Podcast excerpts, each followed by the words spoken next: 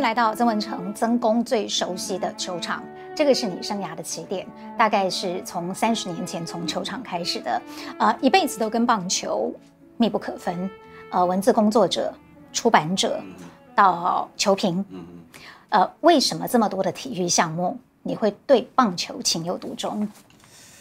讲起来这个有一点，在时间要拉很久，我觉得。呃，我们这个年代的人，其实基本上，我觉得应该人数非常多。我想十个大概八九个跑不掉，就是对棒球有独特的喜爱。那这跟我们的时代的背景有关系，跟这个所谓上报少棒的狂潮有关系。那在选择这条路之前，事实上，呃，我有一个不错的工作。当有知道职棒联盟在准备筹办、准备成立，然后要准备台湾要开始打这个所谓职业棒球的时候，我认为当下我认为，哎，职棒联盟在找职业棒球杂志在找人，嗯，那真的像电影或小说描述的，就是有一种声音觉得我应该去试试看，那基本上我就去试了。但是我记得我们那时候有四批去应征，然后每一批都人非常多，然后有有先要笔试，笔试之后总编辑要面试，最后还有洪腾胜秘书长还要再面试一次，所以有层层的这样子的考验。面试完我就确定我要要录取，我才知道薪水大概只有原来的一半。那个时候我记得一万六千多。哇，对对对，但是我觉得还 OK 啦，对对对，完全没有打退堂鼓。呃，唯一比较比较会考验，大概那时候大概二十七八岁了，因为我觉得时间比较不等我，所以我可能稍微比别人更多一些用心，所以那时候后来所谓球评的路，其实不是有点人生的意外。那时候也没有有线电视，所以我我只想把采访工作做好。所以基本上，我认为我应该有有让给自己三年的时间，就是觉得未来看到曾文成这三个字就知道是写棒球。嗯，对，对对。可是为什么会你刚刚提到意外的球评转折呢？那个是我常人生，人家问到我这个问题的时候，我都会提另外一个人名字叫梁公斌。啊，对对对，那他是英雄创造史诗，因为。那个环境下，我们觉得在中华职棒呃刚开始打，那他委托是呃当时三台，嗯，那三台是要播不播的，对。后来梁公斌认为就说，哎，基本上我们是不是有可能？那时候有诸葛亮录影带，有港剧，那录影带的的出租店又多，那他的想法很简单，就说我们基本上我们是把它录起来，那到录影带去店去卖。或者去让人家租，那如果他是赔钱的话也没有关系，至少我们在三十年后，果然现在已经三十年后，我们可以看到，呃，李居明在打击是什么样子啊，曾智珍长打击是什么样子啊，杜福明投球是什么样子，还有林义珍盗垒，对对对对，所以他的想法是很前面的。那后来他觉得，哎，身边的人我好像还可以，就叫我上去试试看。后来在录影带出租店的那个效果怎么样？呃，不是很好。可是慢慢的第四台出现了。嗯，那那那时候第四台不是合法的。对，就是所谓现在我们看到的 cable 嘛。对对对，对所以你们会先看到 A 片，再看到我们，大概是那个情景啦。然后呃，他会预告，就说哎、欸，今天有中华之报，可是都已经打完了。可是你看当时有多热，就是很多人想等着要看。那个气氛已经起来了，我我觉得气氛起来。后来邱董他们就眼睛就是眼光很很看得很清楚嘛，然后就请那时候我也在，然后请这个四队老板，然后一起坐下来，然后希望承接。当然那时候职棒的题外话，职棒的成立是其实是很简单的，他们去算。非常阳春的去算一场比赛，他们只要两千到两千五的进场观众人数，大概就可以至少打平。所以那个时候完全没有去考量到电视转播，完全完全没有。然后广播也也也没有钱，然后也没想到要卖便当。那事实上你会发现，在国外现在看起来大家很清楚，包括我们现在拍摄这富邦，他们其实食品的收入算是很重要的，所以电视严格讲起来是没有，完全没有。对，其实刚才我们在聊这个球场的时候，我觉得跟二十年前我去做转播的球场，其实在软硬体设备已经有了很大的改变了。啊，这个球场在成为这个新的样貌之后的第一场球，也跟你有关系。对。当时呃，新庄这个球场，我觉得它有一点切身未免，是因为台北市台北市立棒球场还在哦，对对对。然后新庄棒球场盖起来，基本上它是一个社区形态的，所以我们现在看得到有两层的座位，当时是只有一层，容纳空间也有限。嗯、那交通这附近的交通一直是它最大的困扰，当时也是。所以我们当时在播的时候，第一场比赛我来播，后来。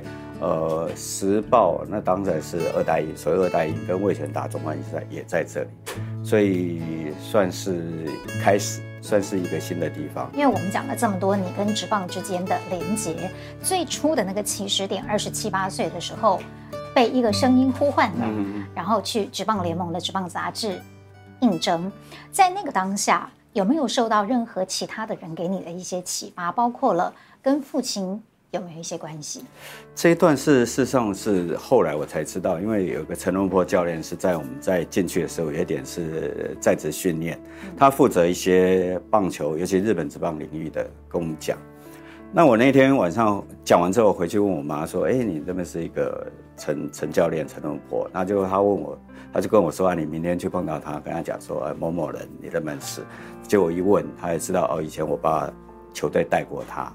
所以，所以我才知道，就说哦，原来还有这一段。那之后，陈教练大概不只是把我当做他的学生，当了他的小孩，所以一直是很感谢他。所以这一段算是本来跟父亲比较是没有在一起中断的，那算是因为棒球连起来，对，串起来之后才慢慢去回去去找一些东西，然后去我刚好做一些棒球口述历史。然后去找一些老球员，那他们也都曾经在卫保那支球队待过，所以算是呃人生很很奇妙的一个转折吧。其实有一段时间，就是离开这棒杂志的时候，呃，你自己创立了一家出版社，嗯、叫做《野球员》嗯、啊。当时我也买了好几本那个《野球人》的书啊，是但是《野球人》。到最后，这个出版社当然他还是经营的非常的辛苦的。嗯、到目前为止，你怎么去看待那一段？在整个过程当中，我觉得很多事情只有年轻人会做的事情。假设我当时还年轻哈，那时候大概三十一岁啊，现在大家不会这么做。第一个就是对出版品、棒球出版品的使命感。以棒球来讲，它就是怎么样打棒球，怎么样打击，而且都是都很技术性的书。对，而且翻译的。那因为我我去过美国名人堂或者日本棒球博物馆，所以我知道这一块应该包括呃出版，应该包括文化部分，所以我觉得哎，我是不是有机会去试试看？所以就找了李双小姐出来，出来我们就一起做。那整个过程当中，呃，一开始其实还蛮顺的。老实说，那那时候没有电子产品嘛，所以也也蛮顺的。那看书人也人口本来就很多。啊走走走，那就碰到这个职棒签赌的案子。那我常讲，就说，嗯，当大家都不再吃猪肉的时候，猪得口蹄疫，不再吃猪肉的话，我们卖我们这些卖猪肉干的，大概也也没办法生存。所以那是一个比较辛苦的阶段。不过当时野球人也的确出了很多啊，当时在国内比较不容易看到的棒球书籍。嗯、虽然它也有一些你所谓的技术书嘛，嗯、哪一本是你觉得最满意的？我觉得最特别、最满意，反而是廖世尧，你也认识那个写的《皇朝》。啊、他当时把台湾运动行销到现在都适合用。呃，我们现在我们可以看到拉米戈尔他富邦，其实跟他当初。在兄弟三连霸时期所他所想的，是以球迷为先的那种想法，怎么样让球迷到球场去看气氛，而不是看比赛结果？我觉得他写得非常好。那那一本不只是棒球，我觉得可以成为运动行销的书。就我对一个呃棒球出版社的一个使命感来讲，我觉得那本书是有达到我的目的。那另外一本大概是解剖铃木一郎。为什么特别提这一本？是他的确让我第一本书，而且让我赚到钱，那至少多撑了几年。然后那本书是我在写这个人，然后拿到，因为我们那时候没有版权概念，可是我正式的是跟日本的这个周刊野球买到他照片的的版权，花了点钱。那我觉得我们应该做这件事。第二个，没有想到这个人到现在还。就是至少 今年他还在打，所以这也是蛮意外的。对，好，那其实刚讲到铃木一朗，因为刚好也讲到我最喜欢的 那个球员哦，嗯、呃，做过这么多场的转播，写过这么多球员的故事，还有棒球的历史，呃，有没有你自己觉得对你影响最大的，在你做口述历史或书写的过程当中，是印象极为深刻，或者是呃会加深你的感动的？呃，如果真的要挑，我觉得王贞治先生应该是。第一个，就是说他属于是场上你看到的，场下你所接触到的，包括他推展儿童棒球这一块，那对台湾棒球的关怀等等，他做很多事情非常专注，这个大概也是我个人希望达到的，就说一件事情至少要把它做好，那所有人都都认真。你要打到职业棒球，所有人都要认真，这是一定的事情。但是如何坚持，然后如何你在场上，或者你在退休之后，还是一样的，完全没有变的。我觉得这不容易。好，我们来看看今天这些收藏品。其实这些是包括了各种时期你不同的造型，还有不同的采访证啊。对。哎，有没有哪一次的采访印象比较深刻？这个，这个是。第一次亚锦赛，对对，北京在办呃棒球比赛，然后这次你看九一年九月十五号嘛，那九二年是这个巴塞隆纳奥运，哦、所以这这次我们要打资格赛，所以那一次我们事实上我们就打进了奥运。啊、嗯，那比较特别的是那时候要台湾媒体要进去不容易，嗯，对对，所以这张算是特别对，然后。剩下的像这个是世界大赛，对，还真的是营业棒球史哎。这个是，这个是啊，雅典奥运，对的。然后这也是世界大赛。你真的全身上下都跟棒球有点关系哦，包括手上拿这个水杯。哇，对啊，对啊，这个水杯介绍一下。这个是陈伟英他们，陈伟英这个 WY 嘛，这个陈伟英他现在的他应该自己的 logo。你如果看到比赛，他手套上面是这个 logo。好，所以，所以你在哪里买到这个水壶？哎、欸，不要告诉我是陈伟英送你的。嗯，好。另外一个还有，我觉得超羡慕的是这个。呃，这个是铃木一朗的时候，哎、欸，就这个球场哦，铃木一朗在在右外野，然后他当时已经讲好不来不不守备，可是全场、嗯、因为那时候九二一他们欧力士来我们台湾赈灾，嗯，非常感人，然后全场就叫伊兹罗就。他自己跟教练说：“哎，我可以上去守，就在这个球场右外也，非常感人。然后，对，那时候签名，然后比较难得是他签完之后有我的名字，嗯，而且是用汉字写的啊，对对对。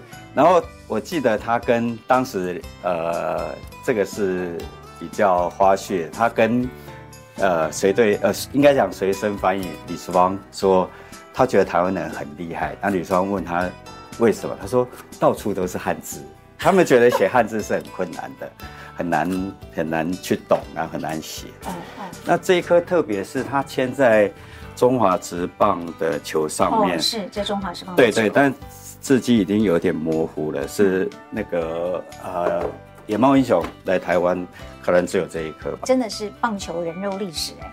哦，随便拿几样而已。好，那我们再来看看这边。这一件是。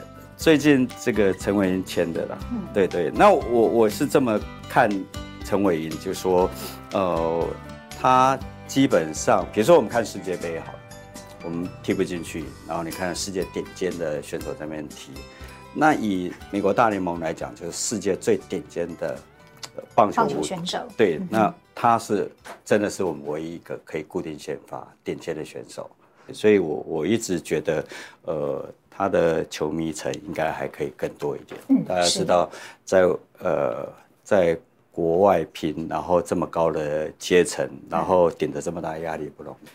那这个六四三，这个应该是只有会做棒球记录的人才会知道是什么意思。对对对对，这因为我这几年一直在收，应该算收藏，或者自己也都在穿很多棒球的 T 恤。那这一家最近还蛮有名的，那他都很多很多棒球的衣服的梗，但这其中一个。我有时候穿出去，人家问我，人家小朋友，尤其小朋友，又加四加三怎么会等于二？嗯，那你又无从跟他解释。那他知道了就知道。那后来你有跟小朋友解释这里面的意思吗？哎，解释可能也听不懂，我我就说他写错。尤其二垒 一垒 double play。对对对对。然后这一点比较特别，这个是陈金峰在一夜的帽子。哦。他们当时一夜的球队。好有历史哦。对对对，所以特别带了。然后这个也是铃木一朗，铃木一朗当时还没有去美国挑战的时候，他自己有自己的品牌。那这个是照他哦，那是还在欧力士时期。对，照他的造型。嗯。然后后面有一个 I 一七六的，对对对。然后这是他的签名，对。啊，我还有很嫉妒的是这张照片。是吗？对。曾经年轻过。那时候的王生志也好年轻。对对。你看，一九九零年三月十六，那我们也是一九九零年三月十七号开打，是，这是前一天晚上在直棒元年，对对对对的酒会。其实光是看到这张照片就不后悔当初减薪去直棒杂志当记者，是是是是，对对对对，所以很多的回忆了，照片就是很多的回忆。你的书里面说，中文系毕业的什么都能做，这个跟中文系的训练有没有关系？会不会帮助你后来说棒球的故事说得这么精彩？嗯，我觉得我们现在处于一个说故事的时代，大到一个企业的竞争哦，比如说 PC 用跟虾皮的竞争，那他们也是各自要说一个让别人动动容的故事。到追女朋友，到一个你你念一个绘图本。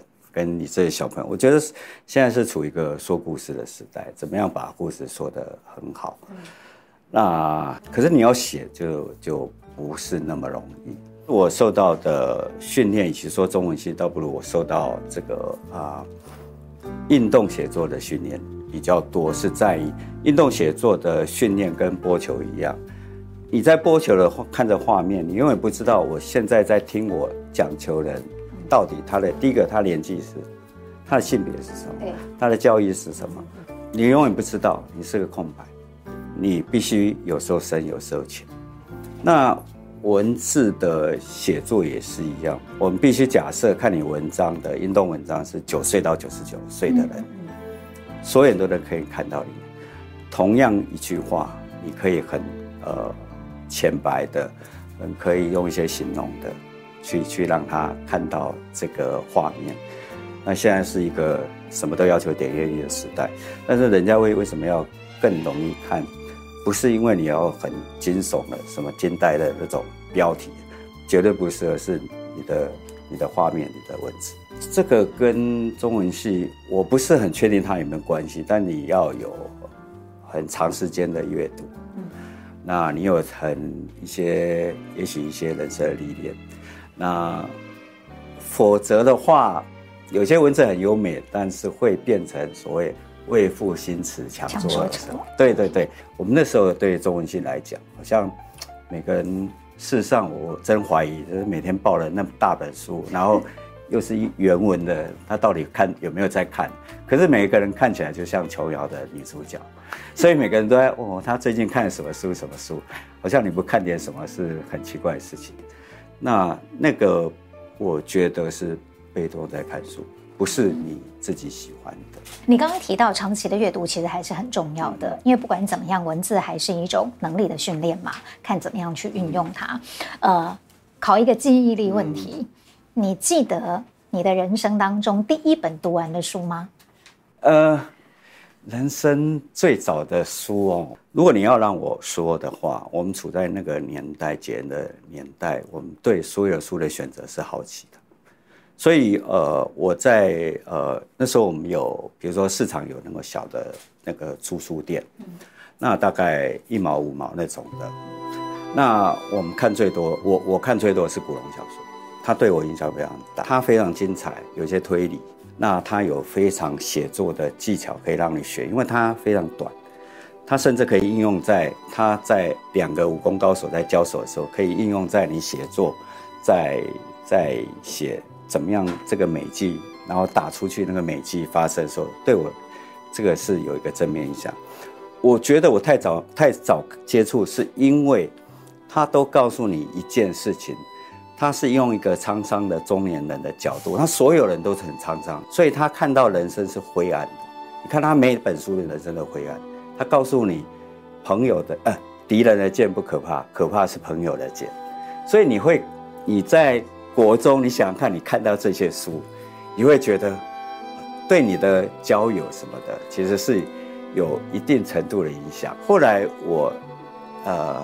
看到一本书叫《人性的弱点》，那是真正影响我我的我我的书。我运气很好，很很年轻的时候就看到这本书。他对一个我们我跟庆林你，或者庆龄跟其他人在交往的过程当中，其实那本书是告诉你怎么样交朋友。但是我不知道我们中文为什么翻成“人性的弱点”。我们人性的确有弱点。一开始他就告诉你，一张团体的照片，你会看先看什么？看自己嘛。绝对没有，哎，先看我在哪里，好不好看？那现在现在的人当然是看还有没有美肌等等的，所以，呃，基本上他就告诉你，比如说，庆龄，我我跟你交往，我怎么样在呃听你讲话的时候，觉得我是一个值得交往、有礼貌的。最基本，我眼睛一定要看着你，那不要随便的打断你的话。那现在这些大家都有点，可是，在我们那个时代，或者在我年轻的时候，其实不是那么懂。对，或者是，呃，你要告诉我说啊，我我我我最近我最近学了一点什么东西，你都还没讲，我就跟啊那个我知道，是不知道？那个是比较没有礼貌的事情，所以它是一个人际关系。我觉得这本书是很棒的。你会看一些台湾的年轻作家，对对对，里面你特别推崇一个，你在环岛路上也。遇到他的，嗯、应该不是说遇到，就是呃刻意的巧遇的那个黄崇凯的《文艺春秋》，你可不可以介绍一下这本书？呃，黄崇凯其实呃，像骆以军他们的的这一辈的年轻的作家都非常有才华，但是我觉得第一个就是说，我为什么会会去推他们的书，或者是他们书大概都都买了看，是因为我觉得这个时代对他们不公平。这个时代对所有年轻人都不公平，这是这是肯定的，包括我们的待遇，包括我们公司。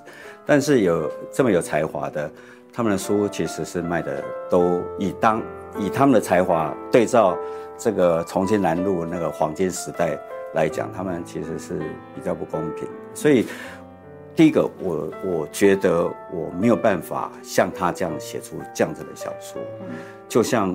我在书里面也形容，就像你看到一个人投一百六十公里，你只能赞叹，你怎么丢就是一百公里，所以我我只能赞叹，赞叹之后就是欣赏。现在我们处在这个年代，最方便的就是我们有脸书这种东西，我尝试去找出这个人，然后想追踪他，哎，没想到也也就后来也成为朋友，也常在聊，因为他的他的写作。呃，有些地方是很老练的，像走过某些七零，就是不太像他的年纪会写出来的东西。呃，对，所以可能有一个很老的心灵吧。所以这本书是让我第一个书名当然是很像日本杂志，第二个它内内容的题材用不同的角度，像钟理和他是写他在北京时代一个台湾客家人北京时代的一个故事。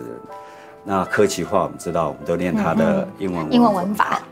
可是有一段我很感动，是他描写他太太从从西部绕一圈坐到啊公路局的车，这么辛苦，然后去离岛见上他一面。我那时候的投影效果，呃，投影的就觉得，如果我是柯其华，如果我太太这么做，我太太肯定也会这么做，那是一个多么悲哀的事情。所以我觉得，他文字上面是让我们有看到画面，那我们有很多想象的。所以我觉得，呃，不管是什么形式啦，我觉得台湾的现在未来作家都需要支持。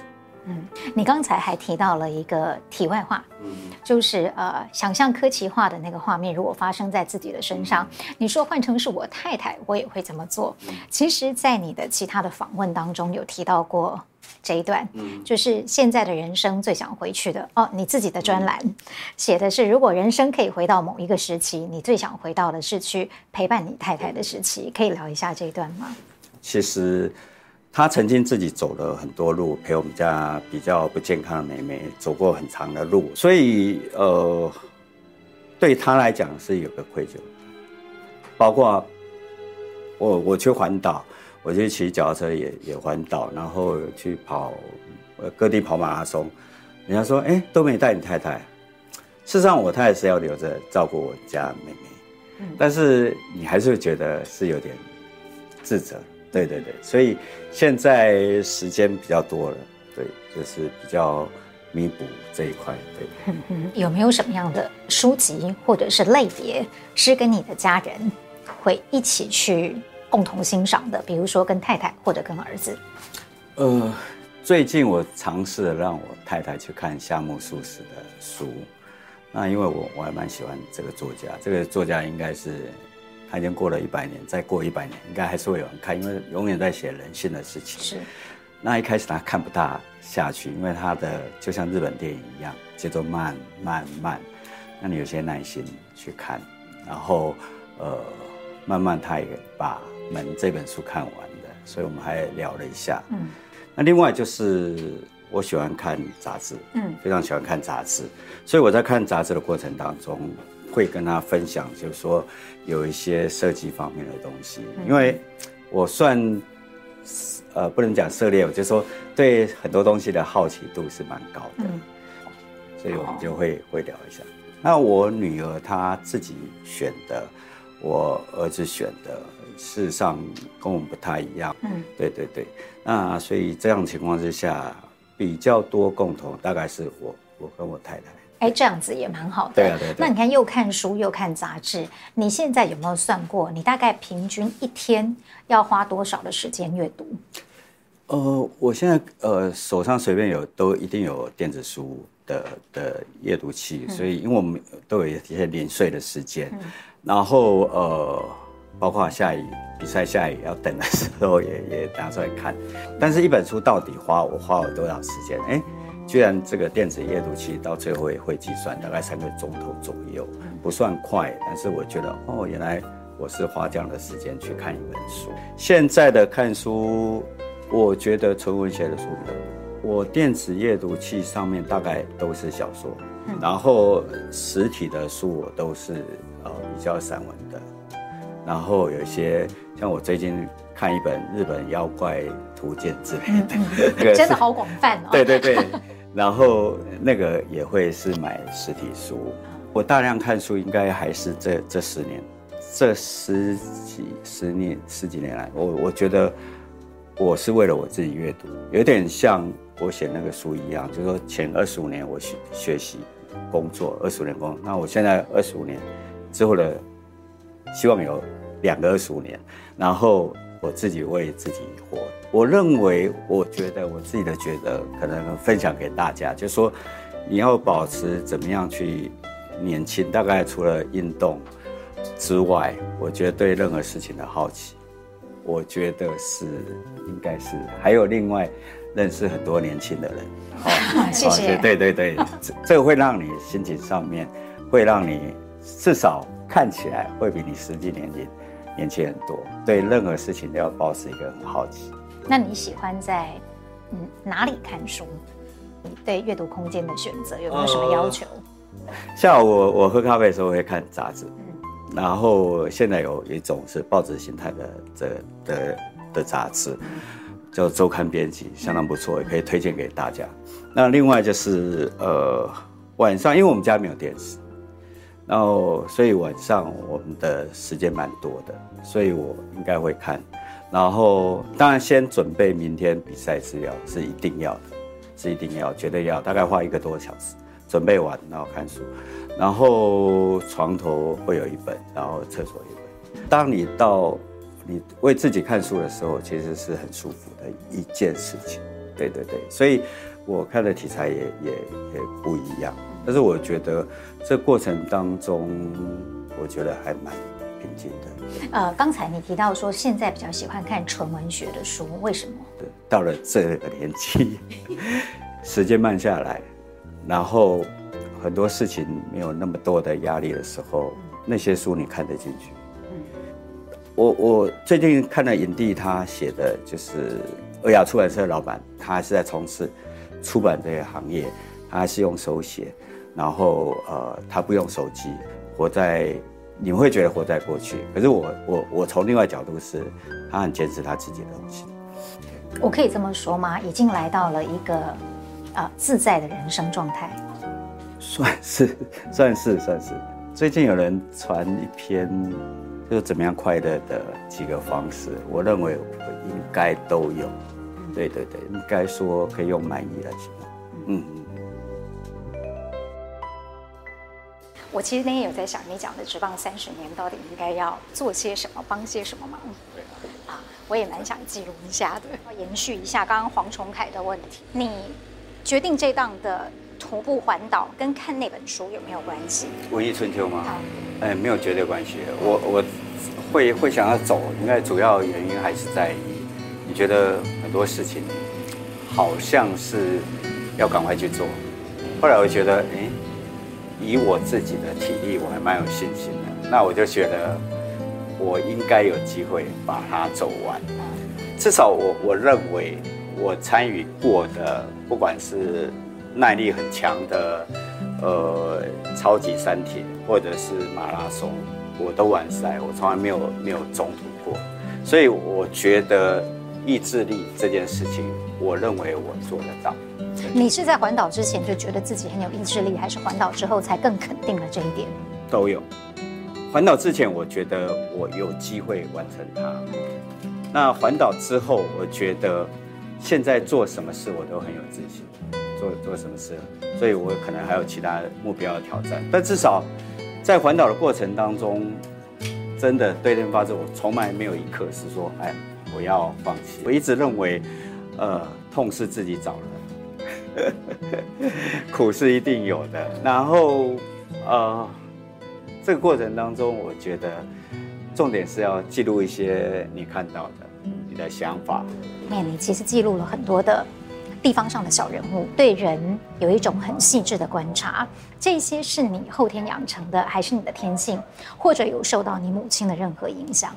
我母亲，我认为有，他对于他没有念过几天书，但是他对于帮助人这件事情，然后他不管什么样的环境，他永远带着微笑。那这件事情是我一直想去跟他学的，想要做的。那对其他人关怀，我觉得，呃，有一点来自他。再加上我有一个因素是我们家妹妹成长过程不是很顺，所以我对，呃，将心比心，我对其他人的关怀会多了一份。嗯嗯。那至于观察，我觉得又回到我们的阅读，回到我们的写作，这基本上都会有一点关系，就说，哎，你会变成了有一点敏感，或者有点。呃，思路上面会觉得，哎，对细微的东西会会观察。有几段我觉得我印象特别深刻，我通通都跟棒球有关。我最喜欢的是这一句：人生不如意十之八九，所以现实社会我们只有一成打击率。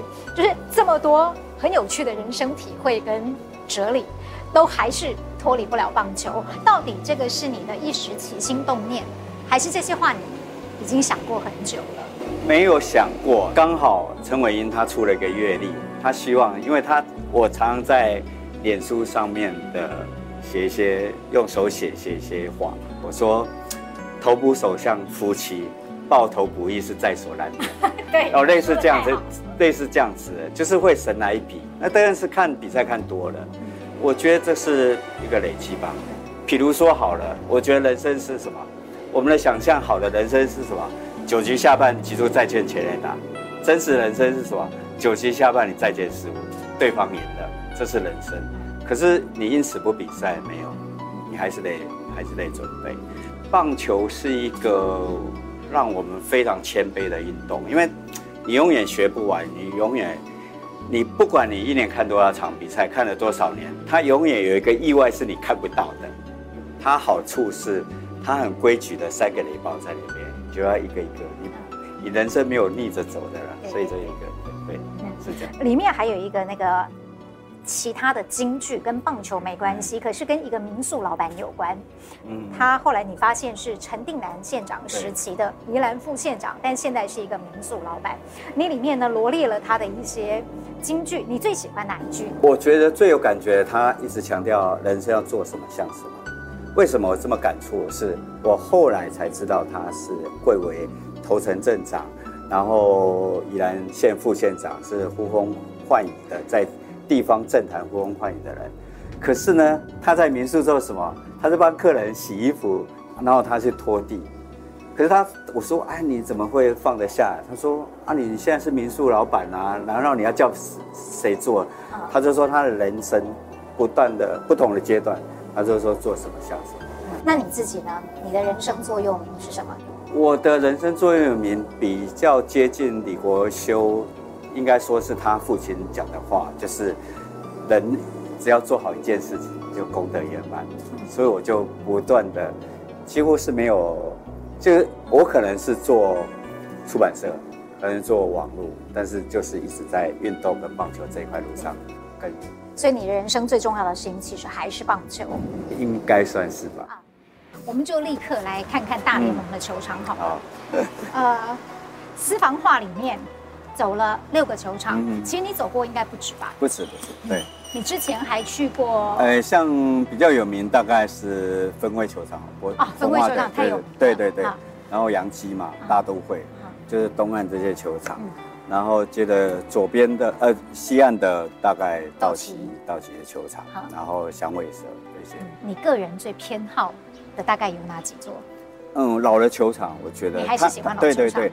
像分威球场，那像那个小熊球场，它都很像台北市立棒球场。它很多的柱子是不方便你看，它有一些死角，对但是它的人文气氛，它的球迷的疯狂程度，都是非常棒。嗯，哪怕一百年没有得过冠军，对，照样支持。他们就是为了支持这个球队而去。嗯，所以这一次大概三十个球场走下来，嗯哼，应该已经收集超过一半了。应该一半应该有，对。那另外的一半，你想要怎么样完成？这个跟自己走路不太一样，是我希望呃，走这些球场的过程当中是有伴的。看球场就有希望旁边是个球迷，可以跟他分享。哎，我刚刚看到什么？我们一起去看，或者是呃，我们曾经在在台湾想要吃什么？球场食物都很特别嘛。我们讲要吃什么？哎，我们终于终于到了。嗯那这个过程当中不太一样，嗯、所以我觉得球场可能要看机缘吧。不会还要用走的吧？呃，太难了，美国哎。那呃，如果还想要用徒步的话，你会去哪里？我现在徒步最想走的、最想完成的是，呃，从墨西哥走到加拿大边界。那大概很疯狂嘞。对对对，应该用走了大概。七个多月，但是那个挑战度太高了。对，但只是证明说我敢去做这件事情。嗯、如果能够完成，也算是大事情；不能完成，我觉得也算是我人生的大事情。去不不会是不会是一个人吧？最好还是有伴，因为它的变数太大了。对那个都是要在户外扎营，所以我觉得有伴当然是最好。徒步的好啊，我觉得是一个可以挑战的地方，因为。对我们两个人来讲，应该都是一个人生地不熟的环境，有一种一起去挑战人生地不熟的环境的感觉，我觉得应该是蛮酷的一件事情。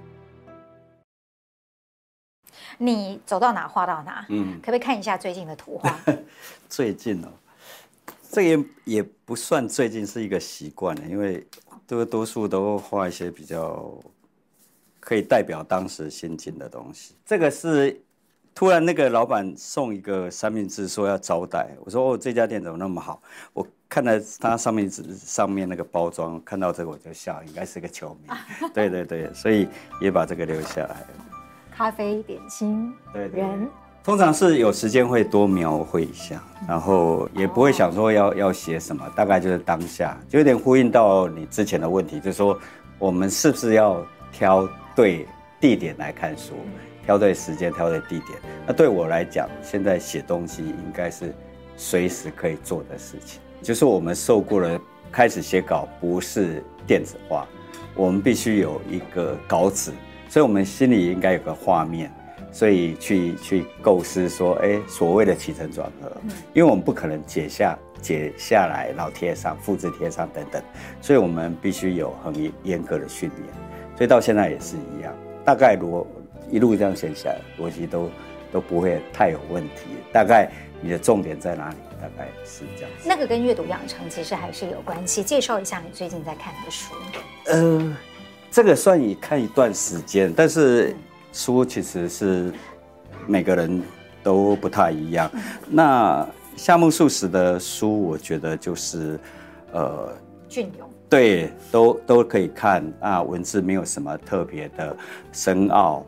我们常讲，现在常常说个性决定命运，可是他在这么多年前就有著作去阐述说，一个人为什么他会走到这一天，他为什么做这些有人没有的事情。起乎你的个性，所以我觉得大家可以看一看。那这个老派科技的逆袭，那这本书可能知道人并不多。那特别推荐是，我认为我们是从类比，那走到现在科技这么发达，但是所谓的温度这个东西，是我觉得会回去探讨的是阅读、看纸本的、拍照。现在有人又回去。用底片的拍照，像我听黑胶唱片，对我来说它不便利，但是它是充满了温度。那比如说，呃，随便举例好了，你赖一个贴图说，哎，送个爱心，他可能也赖给其他所有妹妹。但是如果你用画的，我觉得他不大可能复制很多的东西，这是一个。